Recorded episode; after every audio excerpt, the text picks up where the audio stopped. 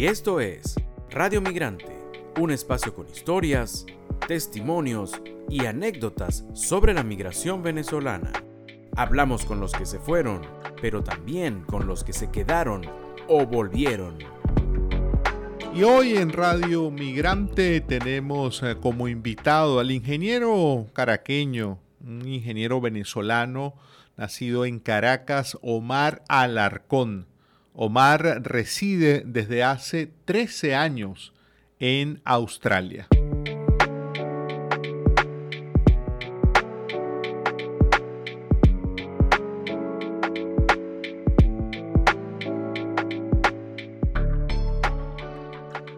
Omar, eh, cuéntanos sobre tu vida en Australia, hace cuánto tiempo que, llegaste, que llegaste allí. Bueno, Andrés, eh, primero gracias por la oportunidad.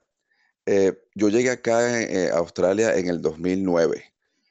Yo empecé a ver opciones migratorias más o menos por allí entre 2006 y 2007, pero la realidad es que hace mucho, mucho tiempo atrás mi, mi papá había tenido eh, la oportunidad de, venir y, por razones familiares no, nunca aceptamos ese, esa oportunidad laboral que él tuvo. Y allí me quedó como la espinita de, Australia. Yo llegué a este país sin, sin haber venido nunca. Wow. Y, bueno, cuando yo, mm, sí, cuando yo comencé a ver opciones migratorias, eh, mis, opciones finales fueron Canadá y, Australia y por temas de, de, clima decidimos venir a Australia. Como te comenté, llegué aquí en 2009 con cinco maletas y con, mucha, con muchos sueños y, muchas ganas de, hacer vida nueva. Omar, cuando llegaste en ese momento que llegaste a Australia en el 2009, ¿había muchos venezolanos por allí o más bien pocos? Fíjate, em, acá hay un, hay un puente donde están todas las, em, las colonias de los países en un censo que se hizo en el año 2001 y en aquel momento había aproximadamente 1.200 venezolanos en Australia, por lo menos registrados o censados. 1.200. Sin embargo, yo fui bastante afortunado porque, aunque llegué acá sin conocer a nadie, eh, el primo de una persona que estudió conmigo en la universidad me recibió eh, me, dio mucha ayuda, ¿no? Y además eh, tuvimos la fortuna que donde nos mudamos por primera vez, a una cuadra teníamos una venezolana y a cinco cuadras teníamos otros venezolanos. Y ellos de verdad se convirtieron con el tiempo pues en, la familia que, logramos hacer aquí. Omar, ¿y ahora es, es, frecuente después de esa experiencia inicial donde no, no había tantos venezolanos? en tu día a día mm, te topas con, venezolanos y además eh, coméntanos en qué ciudad eh, vives tú de Australia. Yo vivo en Melbourne. Eh, la comunidad venezolana acá es mucho, mucho más grande en Sydney. Y luego de 2010 en, en, Perth llegaron muchas personas de la industria petrolera. Eso está ya en, en la parte oeste de Australia. Acá en Melbourne, bueno, nosotros eh, en algún momento nuestro grupo de amigos ha, crecido muchísimo y, siempre pues, parte de nuestro día a día es, em, tratamos con, nuestros amigos venezolanos y tenemos amigos venezolanos que están casados con australianos. Em, no, he tenido la oportunidad de trabajar con venezolanos, pero sí, sí ya es más común ver venezolanos en, en, en, en, digamos, encontrarlos en el día a día haciendo cosas para, eh, digamos, en, las labores diarias. Te puedo comentar que, por ejemplo, acá vino, vinieron unos humoristas venezolanos, vino Emilio Lovera y vino Emilka Rivero y aquí se reunieron en aquel momento, estoy hablando hace unos 7, 8 años, 400 venezolanos en, un teatro en, Melbourne, wow. lo cual para nosotros era, era un número grande. y, y, bueno, aquí es ya bastante común ver ya celebraciones venezolanas, el Día de la Arepa, la parranda venezolana. De verdad han llegado muchos venezolanos y todos pues con ganas siempre de, trabajar y, hacer vida, hacer vida aquí, porque estoy muy lejos y por lo general el que viene, el que viene, viene con, viene con la intención de quedarse permanentemente. Omar, y la recepción, la receptividad, más que la recepción, la receptividad de los australianos, los australianos Eh, ¿Les parece exótico un, encontrarse con un venezolano? Eh, entre el común de los australianos, ¿tienen alguna información? ¿Saben algo de Venezuela? Bueno, eso es un punto bien curioso y es una, una pregunta muy interesante. El australiano es muy abierto a otras culturas. De hecho, 30% de las personas, de los habitantes de Australia, o nacieron fuera o sus padres nacieron fuera. Mm. Entonces hay mucha apertura con el tema de, extranjeros. Eh, sin embargo, tengo que reconocer que no muchos saben dónde queda Venezuela. De hecho, tienes que hacer referencia ¿no? a Sudamérica y, muchos te asocian, muchos asocian a Brasil, Colombia, Chile, Argentina, porque son las colonias más grandes acá. Venezuela, no muchos saben dónde quedan, pero luego te, te, te preguntan, te preguntan cómo es aquí, cómo es el clima, ah, las playas, ah, las mises. Las mises son referencia, o, yo he trabajado con muchas personas que tú le dices, soy de Venezuela, y te dicen, ah, la Miss Venezuela siempre está peleando allí el, el Miss Universo y, esas cosas. Em, una vez trabajé con una persona que le dije, yo soy de Venezuela, y me dijo, ah, Simón Bolívar, un australiano. Ah, mira. Sí. Em, entonces, bueno, sí, las referencias son pocas y quizás hace unos 10 años era mucho menos. Pero sí hay, hay mucha apertura y cuando tú les comentas que eres de Sudamérica, em, siempre hay muchas preguntas, sobre todo con respecto al clima, a las playas, a la comida. Mm. Eh, hay mucha, mucha, sí, eh, em, son mucha apertura realmente y eso se, se agradece. Claro. Eh, Omar, tienes ya muchos años en Australia. Mm, ¿En tu día a día habitualmente comes arepas o ya es un plato más exótico? Bueno, nosotros acá comemos arepas fijo los domingos, seguro. Y, por lo general entre semana, algún, día, los miércoles, los jueves.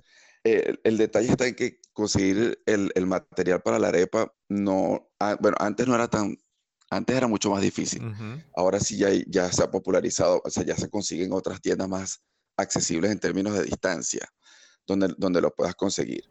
Sin embargo, Andrés, puedo decirte que nosotros aquí hacemos arepa andina también, porque mis padres son de Mérida. Eh, hacemos arepa andina, la yaca impelable en, diciembre. Em, hacemos, sí, hacemos todas nuestras nuestras comidas, nuestras cosas, la ensalada de gallina, hacemos, tratamos en lo posible de mantener toda la tradición. Bueno, tú sabes lo que, lo que genera, el, trabajo que genera hacer ayacas, pero más allá de eso, es el punto de encuentro. Solemos hacer ayacas con amigos, son dos días de, no solamente de hacer la yaca per se, sino de juntarnos y de escuchar gaitas y hacer las cosas que, hacemos allá. Un poco trasladar eso y pasárselo a nuestros hijos, al final de cuentas. Claro. Eh, hablando de hijos, entendemos que tienes dos hijos y que ambos, estos dos hijos tuyos, nacieron allí en Australia. Sí, Sí, tengo un, niño de, nueve años, otro, otro niño de siete, y sí, nacieron, nacieron acá. Eh, son australianos de nacimiento. Y venezolanos de corazón, ¿no? Ah, sí, claro, claro. Por allí lo verás con su camisa mm, de los Leones del Caracas y aunque nunca, bueno, el, mayor estuvo en Venezuela cuando tenía cuatro meses. El, menor nunca ha ido a Venezuela y, y mi sobrino menor también nació aquí. Entonces, bueno, imagínate, mi, mamá nunca se iba a imaginar que tres de sus cuatro nietos iban a nacer aquí en esta isla tan lejana. Claro, claro. Omar, mencionaste los Leones del Caracas y entendemos que eres un gran fanático del béisbol. ¿Allí en Australia eh, están familiarizados con el béisbol? Bueno, eso fue uno de los primeros choques culturales cuando uno llega aquí, ¿no? Em, Aquí, eh, sobre todo en la, en la parte donde yo vivo, en Melbourne, en el, en el sur de Australia, eh, es más popular lo que llaman el fútbol australiano, que es un, fútbol muy, muy particular, que se juega con las manos y con un balón eh, ovoide, que no es rugby, que se juega más al norte. Aquí, sin embargo, sin embargo hay, una, hay un gran número de escuelas de béisbol menor, que me sorprendió. Más que todo impulsados por em, emigrantes japoneses emigrantes italianos y emigrantes coreanos. Ah, mira. Sí. Eh, curiosamente, Andrés, hay una liga profesional de béisbol. Increíble. Tiene seis equipos y bueno, digamos aquí en Melbourne la asistencia puede rondar mil personas por juego, quizás un poco menos, ¿no?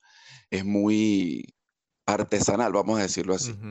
pero eh, cuenta con el apoyo de, grandes ligas y han salido muchachos de aquí para allá. Por supuesto, el, el, número es muy menor, es, bastante, es bastante pequeño, pero sí me llama la atención el número de, escuelas de béisbol menor que, que hay.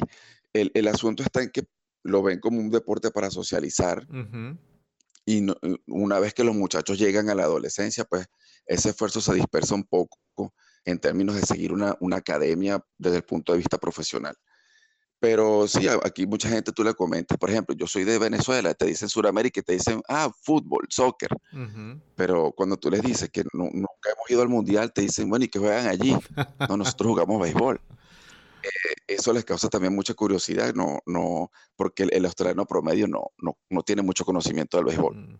Y tú eres un gran fanático de los Leones del Caracas, ¿no? Sí, bueno, eh, desde, mm, los, desde que tenía cinco, cinco o seis años y, aquí todavía escucho los juegos. Eh, claro, por la diferencia horaria, pues son los en la mañana para mí. Entonces a veces estoy trabajando y no me da mucho chance de, de estar pendiente de la radio, pero en, en, la medida de lo posible lo, sigo los juegos de, del Caracas y, y, bueno, aquí tenemos nuestras camisas y, seguimos, tratamos de, de, tener esa conexión emocional que, lo, que nos queda con, con algo de allá, además de la familia, de los amigos, de los recuerdos.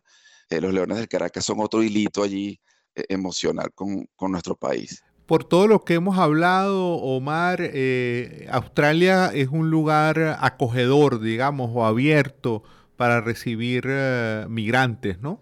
Sí, fíjate, aquí es bastante común estar, por ejemplo, en un equipo de trabajo donde hay, vamos a suponer, 10 personas, de las cuales tres son australianos, decirlo australianos anglo, por decirlo de alguna manera. Y, de resto, eh, de resto te puedes conseguir una persona de China, dos personas de India, alguien de Sri Lanka, el suramericano que siempre está allí. Eh, hay muchos ingleses, por supuesto, hay muchos, muchas personas de Estados Unidos también. la mezcla es absolutamente normal y, y, lo más importante es que todo el mundo aquí la gente siempre te pregunta, comparte, cómo es la vida allá de donde tú eres, este, qué, qué idioma hablan en la casa, qué comida comen. Eh, eh, la, gente siempre tiene mucha apertura y, mucha curiosidad, mucha curiosidad por saber de, tus orígenes o qué tradiciones tienen, qué celebran ustedes. Ustedes celebran el Día de la Madre o celebran un Día de la Cultura. Y, y bueno, por ejemplo, mis hijos aquí en el suburbio donde yo vivo, que es bastante diverso también, eh, hay un día que se llama el Día de la Armonía y nos piden que vayan vestidos con algo tradicional o con alguna cosa mm, eh, alusiva al país de origen. Y bueno, han ido por supuesto con sus camisas de béisbol. el año pasado vestimos a, mi hijo menor así con una ruana como de, como, de andinito. Y, y, solamente pararse en la puerta de la escuela y ver todos esos niños con, llevando o vistiendo cosas alusivas a sus países, de verdad que te da, te da la sensación y te da la certeza de lo abierto que es este país a nivel de mezcla cultural. Em, como te decía, 30% de las personas que viven aquí nacieron, nacieron afuera o sus padres nacieron afuera. Y, y de verdad es bien, bien bonito ver, gracias a Dios, nosotros hemos sido acogidos eh, con los brazos abiertos en este país, sin duda.